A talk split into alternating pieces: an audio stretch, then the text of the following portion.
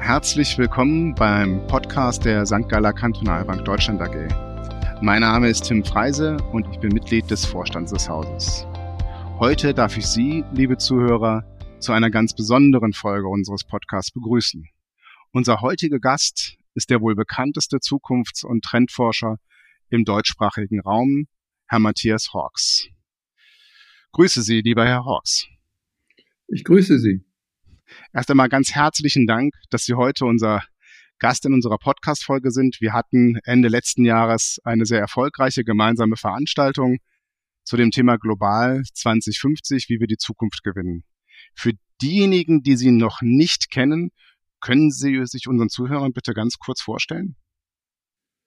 Ja, mein Name ist Matthias Hawks. Ich bin ursprünglich Journalist. Ich war vor 30 Jahren ähm, bei mehreren Lifestyle-Zeitungen in Hamburg und in der Zeit als Redakteur und habe dann in 25 Jahren Trend- und Zukunftsforschung im deutschsprachigen Raum aufgebaut. Wir haben heute ein Institut mit immerhin 45 Mitarbeitern. Wir machen Events, wir machen jede Menge Research, wir machen Studien und wir machen Visionsberatung für, für Unternehmen. Und das sind eigentlich auch alles so meine, meine Steckenpferde. Aber im Herzen bin ich natürlich letztendlich Journalist und Publizist geblieben. Also ich schreibe schon gerne oder bin eben auch gerne in solchen, solchen Podcasts wie heute. Mhm. Sie Trend- und Zukunftsforschung ähm, nennen, grenzen Sie das doch mal ab. Was ist denn genau das Ziel einer Trend- und Zukunftsforschung?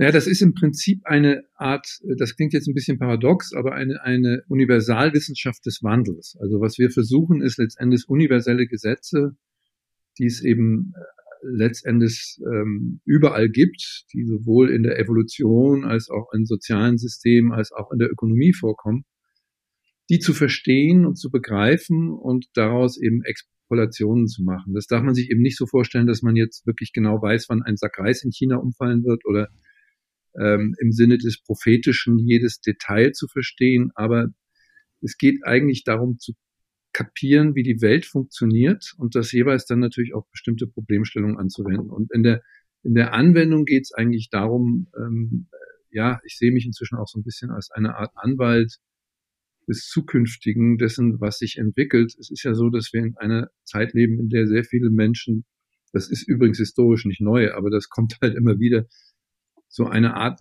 negativ apokalyptisches Weltbild haben. Also Viele Menschen sagen ja, Zukunft gibt's eigentlich nicht, es wird alles immer schlechter und alles ist schrecklich. Und diese Verblendung, das ist meiner Meinung nach eine Verzerrung der Wahrnehmung, äh, die versuchen wir halt ein bisschen äh, auch zu relativieren, indem wir auch auf die Dinge hinweisen, die sich in der Welt entwickeln, die äh, man so normalerweise nicht auf dem Schirm hat, also im Wortsinn auf dem Schirm, weil die Medien uns ja unfassbar beeinflussen in unseren, in unseren negativen Ängsten und dadurch auch bestätigen in den Ängsten. Und mit Angst kann man natürlich nicht gut in die Zukunft denken. Bad News are Good News. Das ist ja sowas, was man der, der Presse oder der Medienlandschaft gerne vorwirft. Ähm, Sie richten Ihren Fokus, sagten Sie, zum, auch auf die vor allen Dingen sehr positiven Entwicklungen. Können Sie da vielleicht mal ein, zwei Beispiele nennen? Na, es geht nicht so sehr um die sehr positiven, weil es ja immer eine Frage des subjektiven äh, Geschmacks. Aber wenn Sie sich mal zum Beispiel die gesamten Weltdaten anschauen, also ich meine so die langfristigen Statistiken, die wir ja heute im, im Sinne auch eines eines Datenzeitalters viel besser zur Verfügung haben, dann werden Sie merken, dass das nicht übereinstimmt mit den Wahrnehmungen, die wir durch die Medien haben, die ja immer nur auf Events, Schrecklichkeiten, Katastrophen und so weiter setzen. Also um es mal ganz platt auszudrücken, der Menschheit geht's eigentlich ständig ein bisschen besser. Ja, also es ist natürlich so, dass wir immer noch Konflikte und Kriege und alle möglichen ähm, äh, Kalamitäten haben und das, wenn man das nah an sich rankommen lässt, und wir leben ja in einer Bildschirmwelt, da wird es ja immer näher gesetzt, dann äh, klingt das so, als ob der Welt immer, als ob die Welt immer schlechter wäre und die Menschen immer mehr Kriege, immer mehr Hunger, immer mehr. Und das ist alles Quatsch. Ja? Also wir haben eher das Gegenteil. Äh, die, die Weltbevölkerung konsolidiert sich langsam. Wir haben immer mehr Wohlstand, immer weniger Bitterarme. Aber die wenigen Armen, die es eben noch gibt, ja, das äh, gilt für alle Maßstäbe weltweit, aber auch für ein Land wie die Schweiz, nicht? In einem reichen Land sind Arme natürlich ein umso größerer Skandal. Und diese kognitiven Verzerrungen, äh, die muss man gewissermaßen rausrechnen und man muss eben verstehen, wann entstehen und wie entstehen Konflikte oder Rückschläge. Ja, also im Grunde genommen, wir haben noch nie eine Weltbevölkerung gehabt, die so alt werden konnte, trotz aller Epidemien oder trotz dieser mhm. Epidemie, wenn Sie mal in die Vergangenheit zurückgehen und ein bisschen ehrlich dann sind, dann wissen Sie, dass es früher einfach immer schlechter war.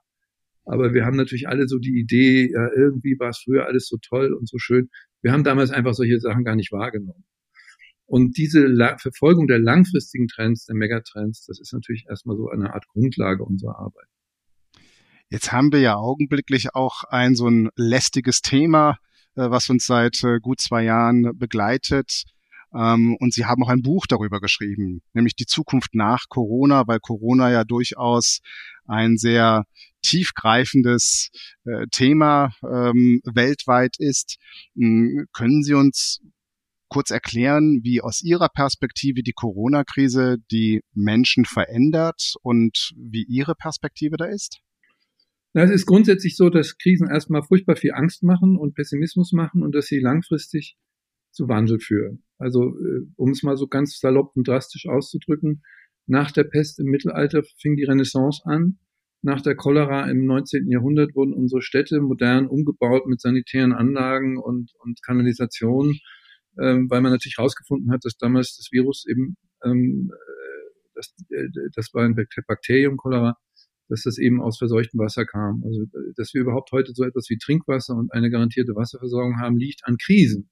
Und das ist im persönlichen Leben ja auch so. Also wir verbessern unsere ähm, Welt eigentlich dadurch, dass wir auf Krisen reagieren. Also im menschlichen Leben ist das ja auch so. Die, äh, man hat eigentlich lebenslang Krisen. Ist Ihnen das auch schon aufgefallen? Also vor allem, wenn man kind, Kinder hat, nicht? Also die Pubertät ist die gigantischste Krise und dann kommen die Berufskrisen und aber im Grunde genommen ist unsere Reaktion darauf ja immer, weil wir ein lernendes, komplexes Hirn haben, dass wir dann anfangen, ähm, uns nach Alternativen umzuschauen. Und das wird genauso mit der Corona-Krise auch sein.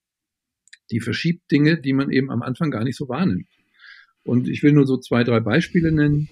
Ähm, wir erleben, dass im Arbeitsmarkt ganz merkwürdige Phänomene stattfinden, dass wir nämlich von einer Arbeitsknappheit zu einer, einer, einer Menschenknappheit kommen. Also ähm, wir haben uns ja viele Jahre lang in der industriellen Revolution immer Angst gemacht darüber, Massenarbeitslosigkeit. Was jetzt passiert, ist eine unheimliche Knappheit von Menschen, die äh, bestimmte Probleme lösen können. Also im Grunde genommen wandert, in Amerika nennt sich das The Great Resignation. Acht Millionen Amerikaner kommen nicht mehr in ihre alten Arbeitsstellen zurück. Und das sind natürlich meistens schlecht bezahlte, blöde Jobs. Also es entsteht durch die Corona-Krise eine große Bereitschaft von Menschen, sich auch existenziell zu fragen, ist das, was ich da mache, eigentlich das, was ich will? Kann ich nicht noch was anderes? Das sind Nöte, die da erstmal entstehen, aber die führen dann in so einer Kaskade immer wieder auch zu Veränderungen und dadurch auch zu Verbesserungen. Und ich glaube, dass wir tatsächlich eine andere Arbeitswelt erleben werden, in denen die Menschen mehr, ja, vielleicht auch lernen, entlang ihrer, ihrer Leidenschaften und dem, was sie können und dem, was sie wollen, ökonomisch ausgedrückt, die, die, Macht wandert ein Stück weit vom Kapital zur Arbeit hin, weil wir, wir werden einen großen Arbeitskräftemangel haben.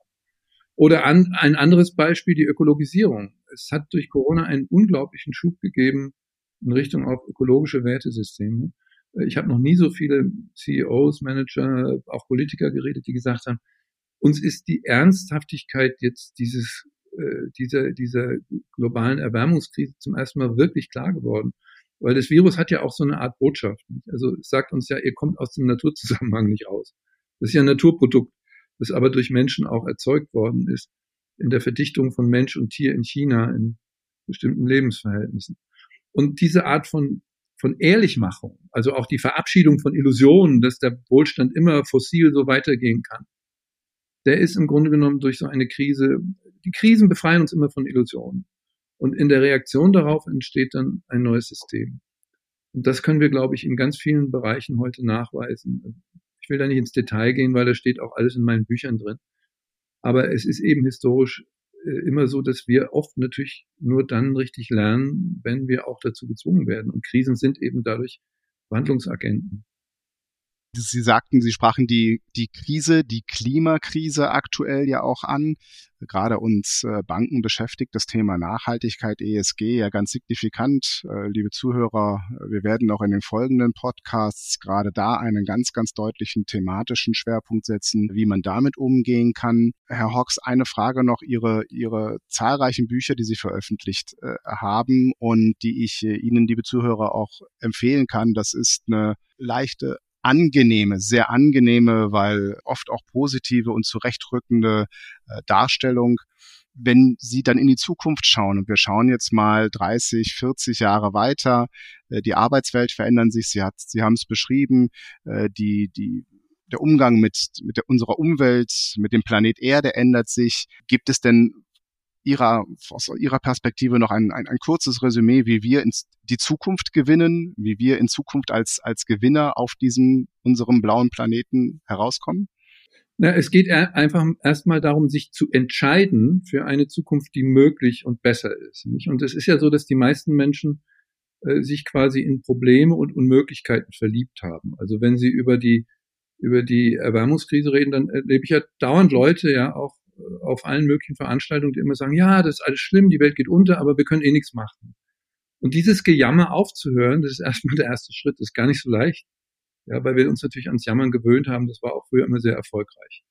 Und ähm, es ist eben einfach so, dass wir haben die Technologien, wir haben die Möglichkeiten und eine postfossile Produktionsweise, also ein anderer Umgang mit Natur und mit Ressourcen und vor allen Dingen mit Energie, der ist ja durchaus möglich. Also ich selber in meinem eigenen Leben, da gehört auch immer ein bisschen Praxis dazu, kann man schon mal anfangen. Ja? Und da geht's eben nicht um Verzicht. Ja? Also diese ganzen blödsinnigen Debatten, was man alles nimmer darf.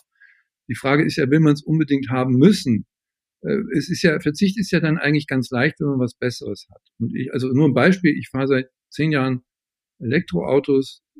Ich bin am Anfang belacht worden, dann äh, beschimpft worden, ja, und äh, jetzt allmählich fangen die Leute an zu verstehen, dass Elektroautos eigentlich die besseren Autos sind, dass sie auch besser aussehen können und dass man mit ihnen nicht liegen bleibt.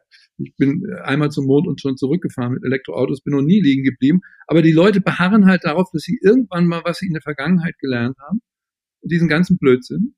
Und ähm, deshalb sage ich immer, Zukunft ist eine Entscheidung. Und dieser Wandel, der jetzt vor uns liegt, nämlich die Wirtschaft, aber auch unsere Kultur, auch unser Denken zu entfossilisieren. Ja? Also dieses Verbrennungsprinzip, man pumpt was auf den Boden raus, verbrennt es und dann gewinnt man Energie, ist ja eigentlich sehr primitiv. Wir können das ja viel besser, wir können es auch zivilisatorisch intelligenter machen. Und dann, oder in der Ernährung, ja, also wir ernähren uns ja nicht gerade gut. Das Virus hat ja auch gezeigt, dass eigentlich wir eine ganze Menge von Zivilisationskrankheiten haben, die uns nicht gut tun. Und äh, also besseres Essen schmeckt einfach besser und macht gesünder. Also wenn man es von diesen Potenzialen her denkt, dann wird es eben was ganz anderes. Und dann muss man irgendwann an den Punkt kommen, wo man aufhört zu jammern und zu schimpfen und irgendjemanden verantwortlich zu machen. Das ist ja immer dann, wenn man sich bedroht fühlt in seinen alten Ideologien, dann fängt man ja an, Schuldige zu suchen. Ne? Und die fängt man dann an zu bekämpfen. Das ist ja das, was wir als Spaltung so sehen. Und wenn man einfach sagt, ja zur Zukunft, also die Zukunft wird postfossil, wir werden ähm, unsere Energiesysteme umstellen können. Ne? Und dieses Geratter des Aber, ja, das ist ja in den Medien immer Aber, Aber, Aber, es geht gar nicht, kann nicht gehen. Und aus der Zukunft gesehen, ja, also wir haben so eine Technik, die heißt Regnose. Also wir springen mal ins Jahr 2050 und stellen uns vor, wir hätten unsere Wirtschaft weitgehend dekarbonisiert, wie würden die Welt da aussehen? Und wenn man das mal durchgeht, dann merkt man, dass es auch in unserer Lebensqualität, in unserer Art und Weise miteinander umzugehen, zu denken, dass es einen unheimlichen Vorteil hätte. Und äh, das ist das, was wir das, ähm, das, das visionäre oder futuristische Denken nennen, ähm, dass man eben nicht festkleben bleibt in den Gewissheiten der Vergangenheit. Das ist die entscheidende mentale Frage. Also im Grunde genommen ist, wenn wir die Zukunft gewinnen wollen, heißt es, dass wir uns quasi auf ihre Seite schlagen. Ja? Also dass wir uns mit ihr verbünden. Als Individuen, weil wir können in unserem Alltag eine ganze Menge tun. Das ist eine Lüge, dass man es nicht kann. Aber natürlich auch als Organisation. Und das ist eben meine Hoffnung zum Beispiel jetzt, dass die Banken anfangen, sich zu begreifen, auch als Investoren in diese zukünftigen Technologien in Clean Tech. Und das ist ja gar nicht so einfach, weil es gibt noch gar nicht genügend Angebote. Ja? Also die, was sie unter Nachhaltigkeit ähm, postulieren, ist natürlich erstmal ein, ich sag mal, sehr gewagter Begriff. Ne? Der ist noch nicht gefüllt. Wir haben gar nicht genügend Anlagematerial. Aber dass quasi die einzelnen gesellschaftlichen Institutionen und die Unternehmen Teil dieses Wandels werden. Und nicht dauernd sagen, ja, aber jetzt muss der Staat oder wir können oder wir müssen. Das gilt eben auch fürs Individuum. Also es geht im Grunde genommen die Zukunft selbst zu werden. Das ist äh, so. Und das hat unglaubliche Wirkungen aus dem Kopf, wenn man aus der Zukunft heraus denkt und nicht aus der Vergangenheit, die man ja immer dann auch so romantisch äh, verklärt. Nicht? Also früher war alles besser. Ja, das war schon so, aber in vielen äh, Punkten kann ich Ihnen auch nachweisen, dass das eher ein, ein, ein Romantikgefühl ist, ja, und dass es früher gar nicht besser war, sondern also in vielen Bereichen der Gesellschaft äh, war, es, war es einfach eher schlechter. Und das zu verstehen heißt eben Bewusstsein verändern. Also proaktiv die Zukunft gestalten, die Verbindung von Ökologie und Ökonomie durch einen dauerhaften Wandel im Sinne der Regnose, wie Sie es beschrieben haben, die Art des Denkens von der Zukunft in die Gegenwart und nicht umgekehrt. Das ist, sind alles Ansätze, die sehr, sehr erfrischend sind. Und ich kann Ihnen, liebe Zuhörer, äh, nur nochmal empfehlen, gerade dieses Konzept der Regnose sich auch nochmal ähm, näher anzuschauen. Es ist beschrieben in dem von Herrn Hawks veröffentlichten Büchern. Herr Hawks, ich danke Ihnen sehr, sehr herzlich für dieses hochinteressante und anregende Gespräch mit vielen, vielen Denkanstößen. Ich wünsche Ihnen jetzt, äh, Sie sagten vor dem Gespräch, Sie wollen jetzt wieder, Sie wollen jetzt auf die Loipe, Sie haben tolles Wetter, dann wünsche ich Ihnen ganz viel Spaß und eine tolle Tour.